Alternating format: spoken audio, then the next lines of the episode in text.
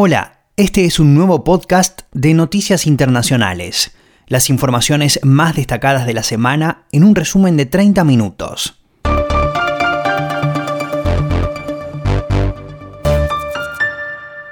Mi nombre es Alexis Millares y en este domingo 19 de abril de 2020 estas son las últimas noticias.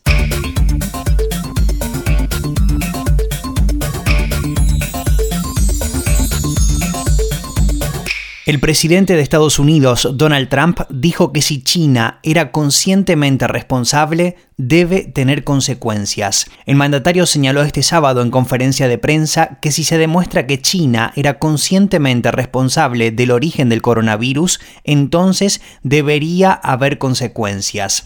Esta ha sido la respuesta del presidente de Estados Unidos a la pregunta de un periodista sobre la responsabilidad del gobierno chino en esta pandemia. Dijo que desde luego tendrá consecuencias si ellos tenían conocimiento. Si fue un error, un error es un error afirmó, pero si eran conscientemente responsables, entonces sí, deberían tener consecuencias. Estamos hablando, como sabes, potencialmente de un número de vidas que nadie ha visto desde 1917, afirmó Donald Trump. Mientras tanto, la tensión entre los Estados Unidos y China aumenta constantemente durante el estado de alarma. En los últimos días, Donald Trump y algunos de sus funcionarios han lanzado la teoría de que el coronavirus salió de un laboratorio chino. Mientras tanto, China lo niega y acusa al gobierno estadounidense de intentar cambiar el foco de sus propios desaciertos al lidiar con la pandemia. Thank you very much. But do you think that there should be some consequences if, in the end, you know, China was responsible for all of this? Well, if they were knowingly responsible, certainly. If they did, if it was a mistake, a mistake is a mistake. But if they were knowingly responsible, yeah, then there should be consequences.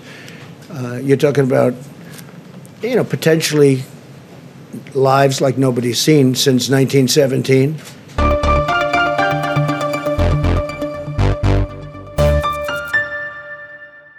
Italia alcanza los 23.227 fallecidos, con 482 casos más en el último día.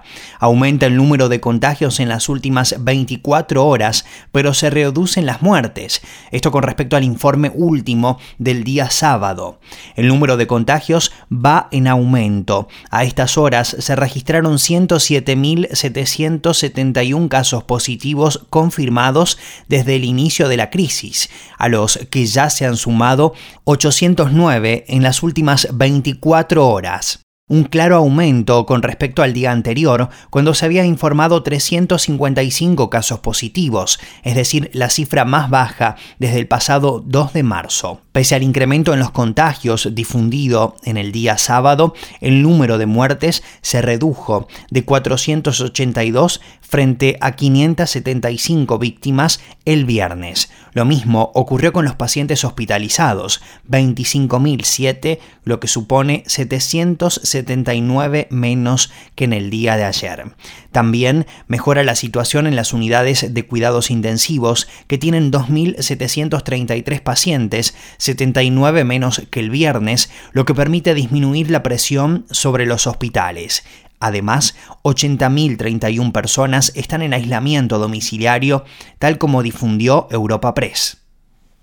En Italia se realizaron 1.305.833 pruebas y ya son 44.927 personas recuperadas en total, de las cuales 2.200 se han contabilizado en las últimas 24 horas. Desde el comienzo de la emergencia, el total de los casos es de 175.925, es decir, 3.491 más que en las últimas 24 horas contabilizadas antes del sábado.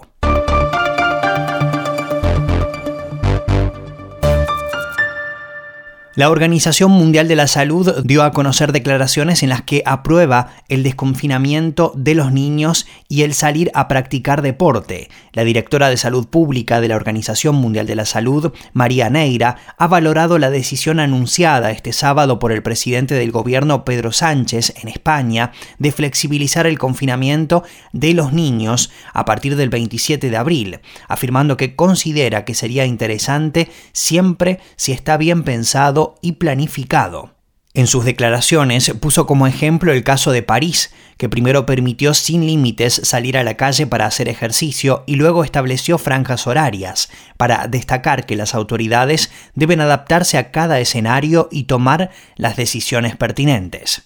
Sobre otra de las polémicas que se desató esta semana con respecto a si las personas mayores tienen derecho de salir a las calles, ella respondió que está tratando de encontrar la manera de proteger a las personas mayores y al mismo tiempo darles la ocasión de disfrutar del ocio y el tiempo libre, afirmando que habrá que ser muy creativos para que ese blindaje no afecte excesivamente a su salud, diciendo que podría hacerse una gestión de las salidas de este grupo, por ejemplo, mediante una aplicación en los teléfonos celulares.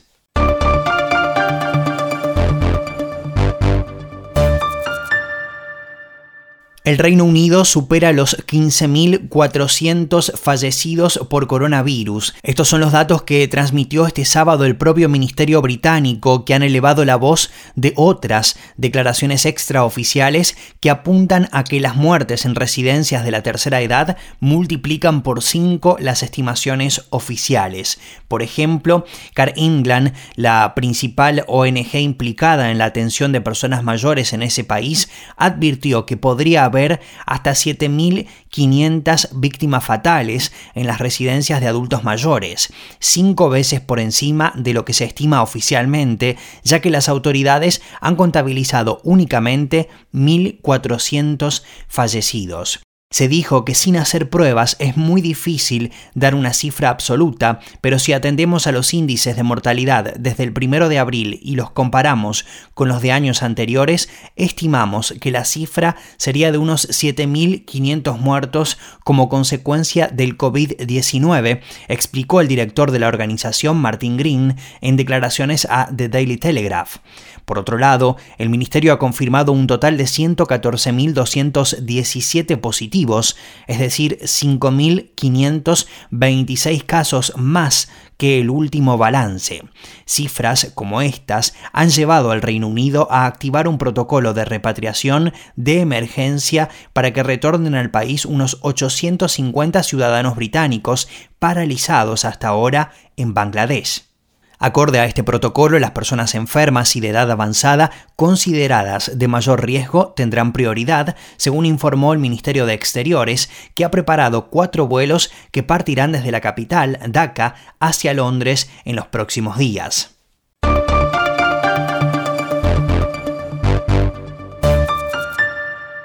Bill Gates se expresó sobre la lucha contra el coronavirus, diciendo que extenderán cheques más rápido que los gobiernos. El fundador de Microsoft y multimillonario, quien se implicó en la lucha contra el coronavirus que pasa por el hallazgo de una vacuna lo antes posible, ha hecho declaraciones y ha aportado también mucho dinero.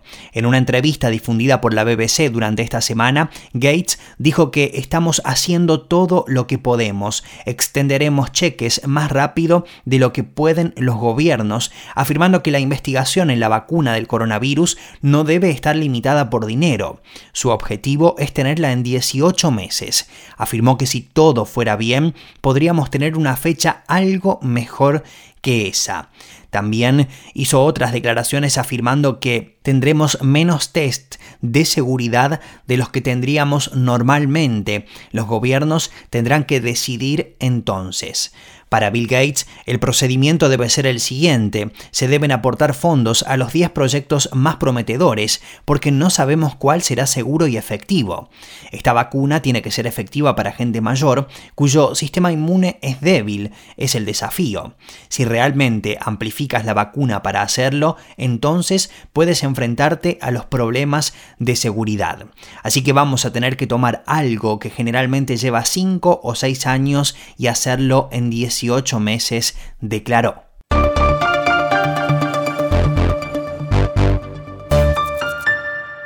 La situación con respecto al tratamiento de la enfermedad en Ecuador es crítica y se habilitaron contenedores frigoríficos para los muertos por el coronavirus.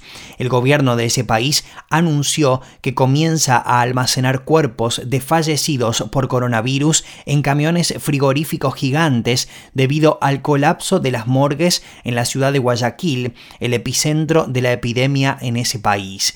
Los cinco contenedores que tenemos tienen una capacidad de 50 cadáveres cada uno. Se los va a tener en condiciones de asepsia y siempre bien identificados con el propósito de brindar a la ciudadanía dignidad al tratamiento del ser querido que partió, explicó uno de los trabajadores. Las numerosas muertes en la ciudad y la imposibilidad de enterrar los cuerpos desembocaron en que hace dos semanas conmocionaran al mundo imágenes de decenas de cadáveres en las calles y las protestas de familiares que con los difuntos en sus casas durante varios días. Ecuador ha confirmado este viernes 421 muertos y 8.450 contagios por coronavirus, cifras que no incluyen los fallecimientos probables, es decir, otros 675, o el incremento desproporcionado de decesos en la provincia de Guayas durante el mes de abril.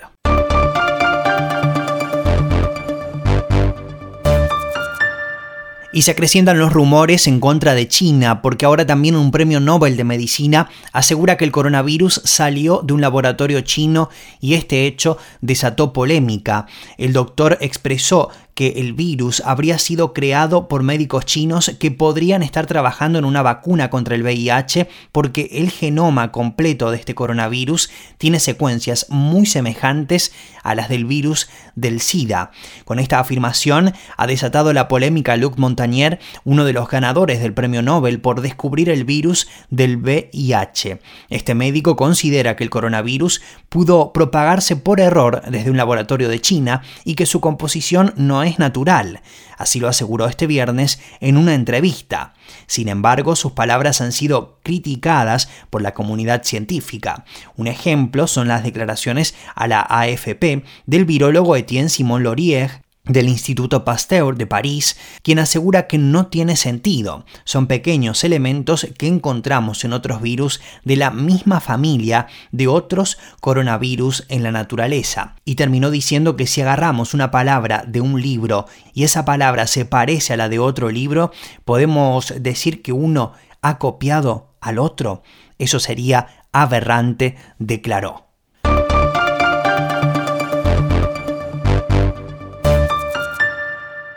Volvemos a otras declaraciones que también hizo la Organización Mundial de la Salud diciendo que no hay evidencia de que los supervivientes del coronavirus generen inmunidad. Una gran cantidad de información preliminar que nos llega en este momento sugiere que un porcentaje bastante bajo de la población se llega a inmunizar, es lo que se afirmó desde la OMS, y de esta forma el principal reto de los gobiernos, que es lograr la inmunidad colectiva, sería totalmente descartado. No hay evidencias de que los supervivientes del coronavirus generen inmunidad, se dijo. La doctora María Van Kerkhove, jefa de la unidad de enfermedades emergentes de la Organización Mundial de la Salud evidenció estas dudas diciendo que estas pruebas de anticuerpos podrán medir ese nivel de presencia serológica, pero eso no significa que alguien con anticuerpos sea inmune. Es una hipótesis muy lejana todavía el hecho de que una buena parte de la ciudadanía mundial quede inmunizada, y en este momento no tenemos evidencia de que el uso de una prueba serológica pueda demostrar que un individuo es inmune o está protegido contra la infección.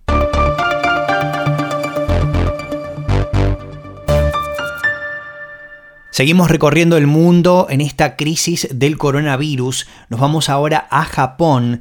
Cada ciudadano recibirá 854 euros como compensación por el coronavirus. La decisión fue adoptada por el primer ministro de ese país, Shinzo Abe, después de consultarla con los partidos de la coalición gubernamental, según dijo el ministro de portavoz del gabinete, Yoshilde Suga.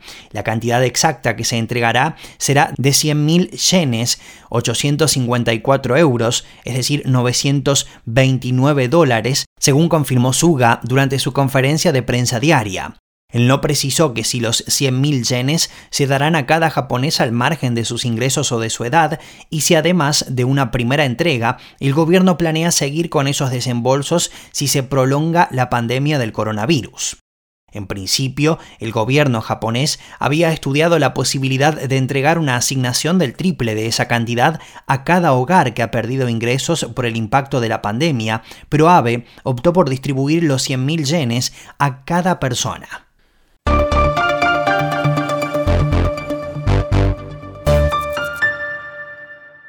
Y de Japón pasamos a los Estados Unidos. El número de niños con el coronavirus podría ser mayor al notificado, según un estudio publicado en ese país. Este trabajo estima que por cada niño que requiere cuidados intensivos para el COVID-19 habría 2.381 niños infectados por el virus. Este cálculo surge de un informe del Centro Chino para el Control y la Prevención de Enfermedades sobre su estudio clínico de más de 2.100 niños en China. Aunque el riesgo de enfermedades graves por el COVID-19 es menor en los casos pediátricos que en los adultos, los hospitales deben estar preparados y contar con el equipo y el personal adecuados para hacer frente a esta posible afluencia de pacientes más jóvenes, explica el autor del trabajo, Jason Salemi. El coronavirus pediátrico es sumamente complejo, ya que muchos hospitales prohíben las visitas a fin de aplicar protocolos de distanciamiento social y la cuarentena. Un cuidador también puede estar infectado, lo que requeriría un alojamiento logístico y de control de la infección que supondría una carga adicional para los recursos del hospital.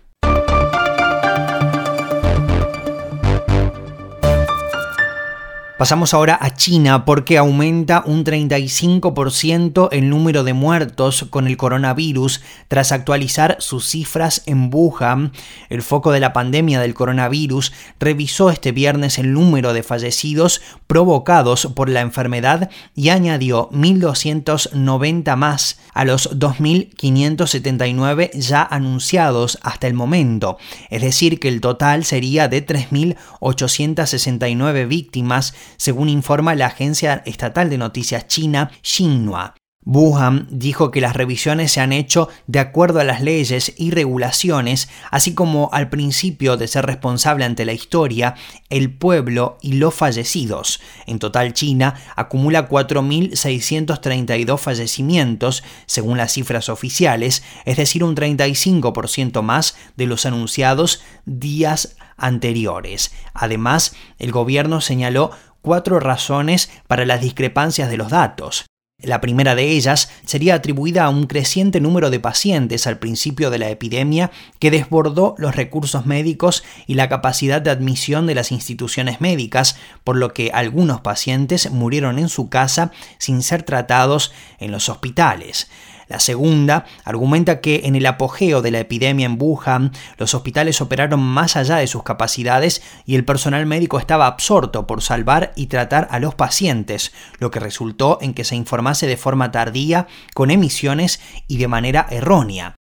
La tercera explicación asegura que debido al rápido crecimiento de los hospitales designados para tratar a los pacientes del coronavirus, incluidos los hospitales provinciales, municipales, privados y construidos temporalmente, unas pocas instituciones médicas no se vincularon a la red de información epidémica y fallaron en informar de sus datos a tiempo. Y el cuarto argumento explica que la información registrada sobre los pacientes fallecidos fue incompleta y habría repeticiones y errores en los reportes suministrados.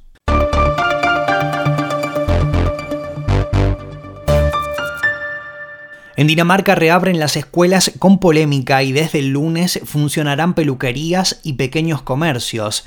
Las guarderías y escuelas danesas continúan la reapertura gradual, iniciada esta semana después de un mes de cierre por la pandemia del coronavirus, dentro de una primera fase de normalización de la sociedad, una medida que ha generado algunas críticas por su premura y por algunos problemas de comunicación de las autoridades.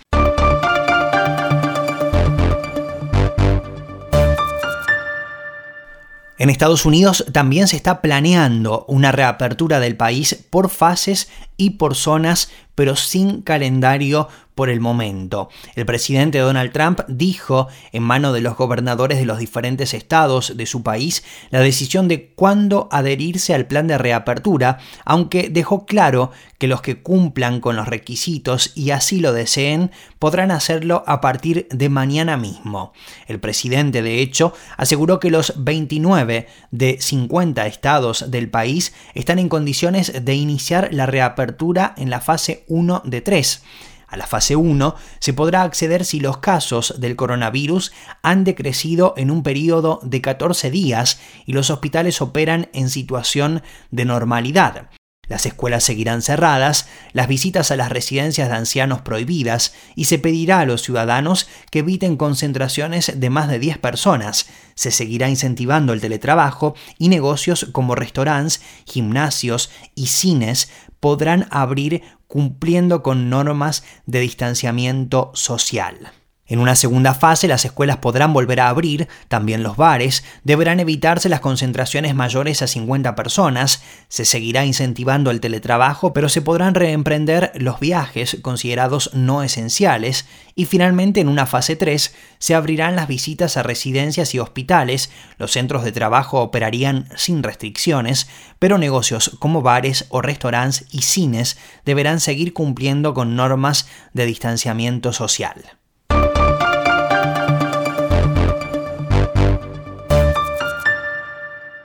La hija del Chapo entrega ayuda económica con la imagen del narcotraficante a personas aisladas por el coronavirus en México. Alejandra Guzmán, hija del narcotraficante condenado, quien cumple cadena perpetua en los Estados Unidos, regaló en los últimos días cajas con el nombre e imagen del narcotraficante a adultos mayores que están aislados en sus casas para evitar contagios del coronavirus en la ciudad mexicana de Guadalajara. Al menos 480 cajas con alimentos y artículos de higiene han sido repartidas desde el 13 de abril en barrios pobres de la zona de esa ciudad. Las cajas fueron entregadas por trabajadores de la marca de ropa Chapo 701, una empresa propiedad de Alejandrina Guzmán, y con la que ella ha buscado mejorar la reputación y la figura de su padre. La intención es dar un poco de ayuda a los menos favorecidos en un momento difícil para la sociedad mexicana, explicó este jueves a la agencia EFE Julio Campos, presidente de la empresa. Queremos decirle a la gente que no nos voltee a ver con esa temática de, relacionada al crimen organizado, a la figura de don Joaquín como el narcotraficante.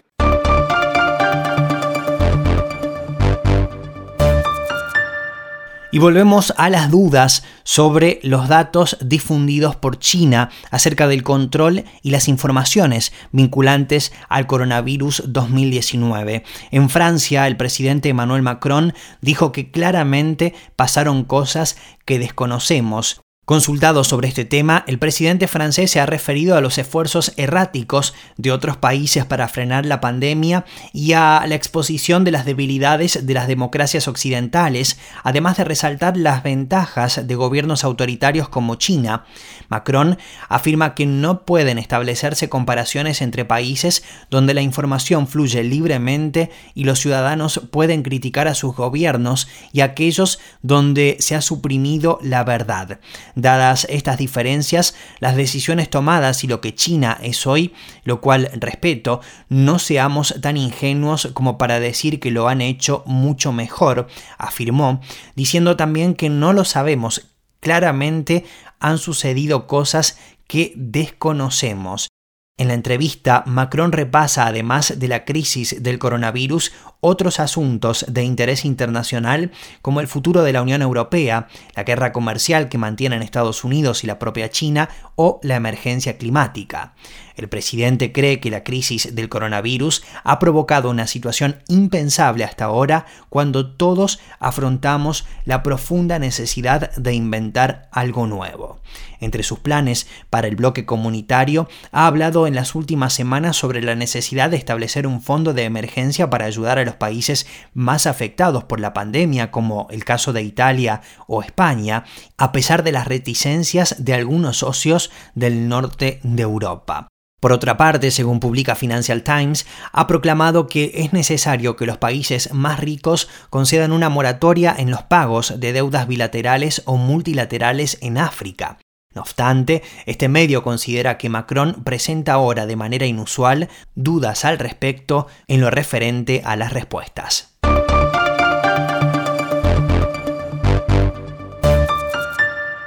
Y vamos ahora a Brasil, donde se hizo una mala gestión de la crisis del coronavirus. El presidente Jair Bolsonaro destituyó a su ministro de Salud, quien intentó convencerlo sin éxito de la gravedad de la enfermedad.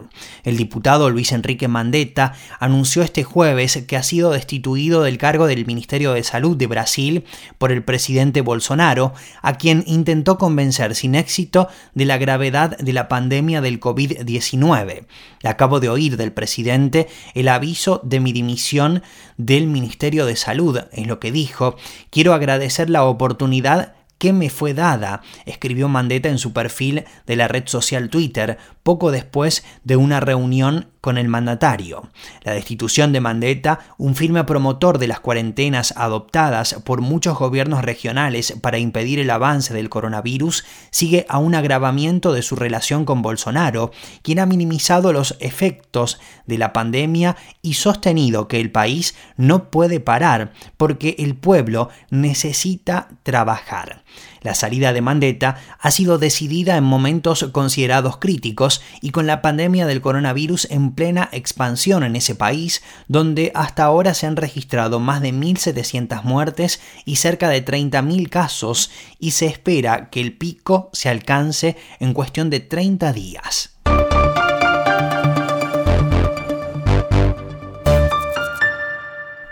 Actualizamos ahora las informaciones con respecto a la cantidad de víctimas del coronavirus a nivel internacional.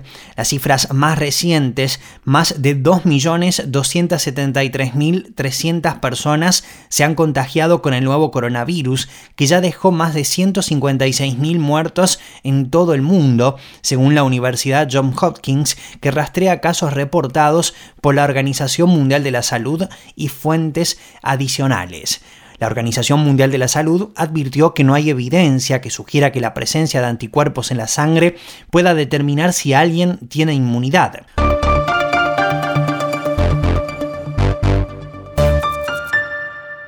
Pasamos a España. Pedro Sánchez anuncia una tercera extensión del estado de alarma en ese país. El presidente del gobierno español, Pedro Sánchez, dijo que informará este domingo a los presidentes de las comunidades autónomas y elevará la petición a través del Consejo de Ministros el próximo martes 21 de abril para trasladarla al Congreso de los Diputados, donde deberá ser aprobada por una mayoría absoluta de votos en la Cámara. Con esta nueva prórroga, esta situación extraordinaria se habría alargado durante dos meses en España. Pese a los enormes progresos que hemos logrado, hoy por hoy todavía estamos en la senda del cumplimiento de estas orientaciones que marca la Organización Mundial de la Salud y, en consecuencia, no es posible levantar las medidas generales de confinamiento y pasar a la fase 2 que se conoce como desescalada.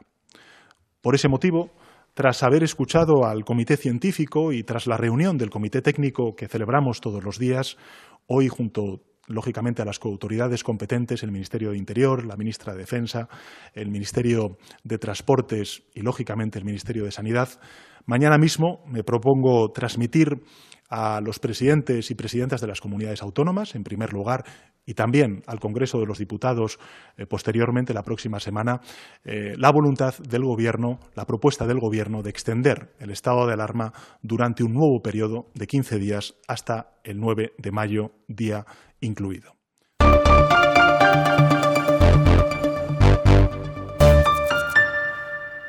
Turquía entregará gratuitamente cinco mascarillas a cada ciudadano para combatir el virus. Las autoridades de ese país han anunciado el lunes anterior que harán entrega de cinco mascarillas a cada ciudadano.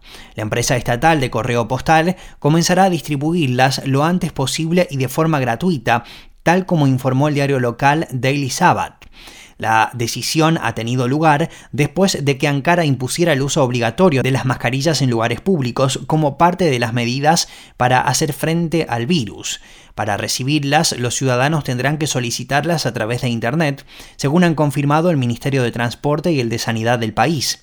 Cada ciudadano puede solicitar un máximo de 5 mascarillas cada semana y los paquetes serán entregados a la dirección postal que figure en la solicitud. Asimismo, aquellos mayores de 65 años o menores de 20, quienes tienen prohibido abandonar sus domicilios como parte de las medidas de restricción de movimiento, no podrán solicitarla.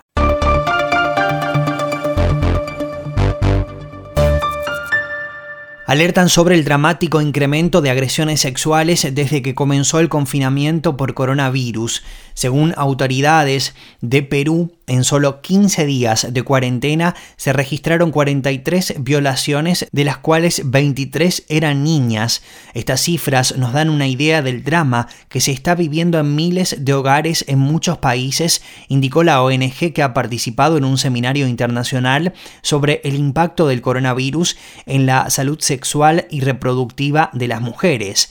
Alianza por la Solidaridad, Action Ed, alertó esta semana del incremento de agresiones sexuales y embarazos no deseados desde que un tercio de la población mundial se haya sometida a medidas de confinamiento por la pandemia. En el encuentro, los expertos alertaron del dramático aumento de agresiones sexuales a mujeres y niñas en América Latina, Asia y África.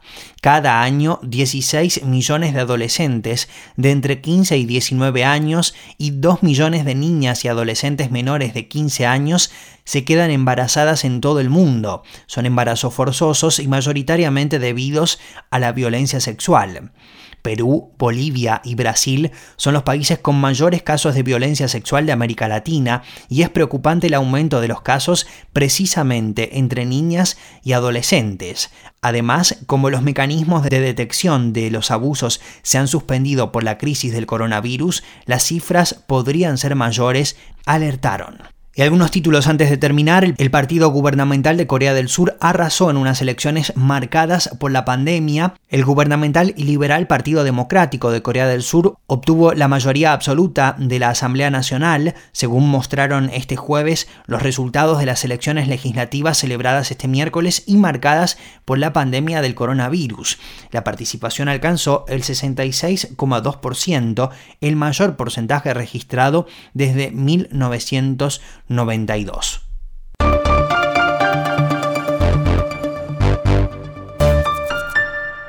Alemania prepara la reapertura de los colegios el 4 de mayo. La canciller Angela Merkel también ha confirmado que las tiendas que tengan menos de 800 metros cuadrados reabrirán este lunes, mientras en Italia la situación sigue mejorando, las unidades de cuidados intensivos tienen casi mil pacientes menos que hace dos semanas. Los niños continúan confinados con derecho solamente a dar paseos. Y en Túnez afirmaron haber desarticulado un plan terrorista destinado a contagiar de coronavirus a policías. El sospechoso de encabezar el plan es un islamista radical recientemente liberado de prisión. La Unidad Nacional para la Investigación de Crímenes Terroristas ha indicado que el sospechoso de encabezar el plan sería esta persona recientemente liberada de prisión y residente en la provincia de Gaibil.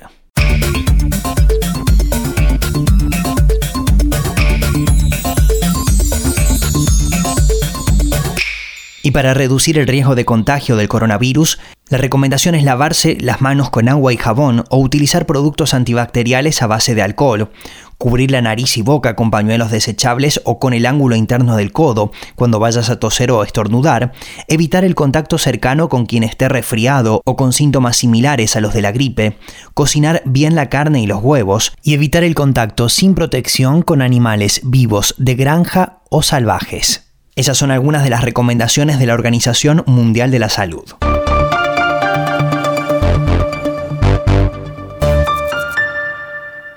Esto fue todo por hoy. Puedes suscribirte a este podcast para recibir los próximos. Mi nombre es Alexis Millares. Hasta el próximo programa.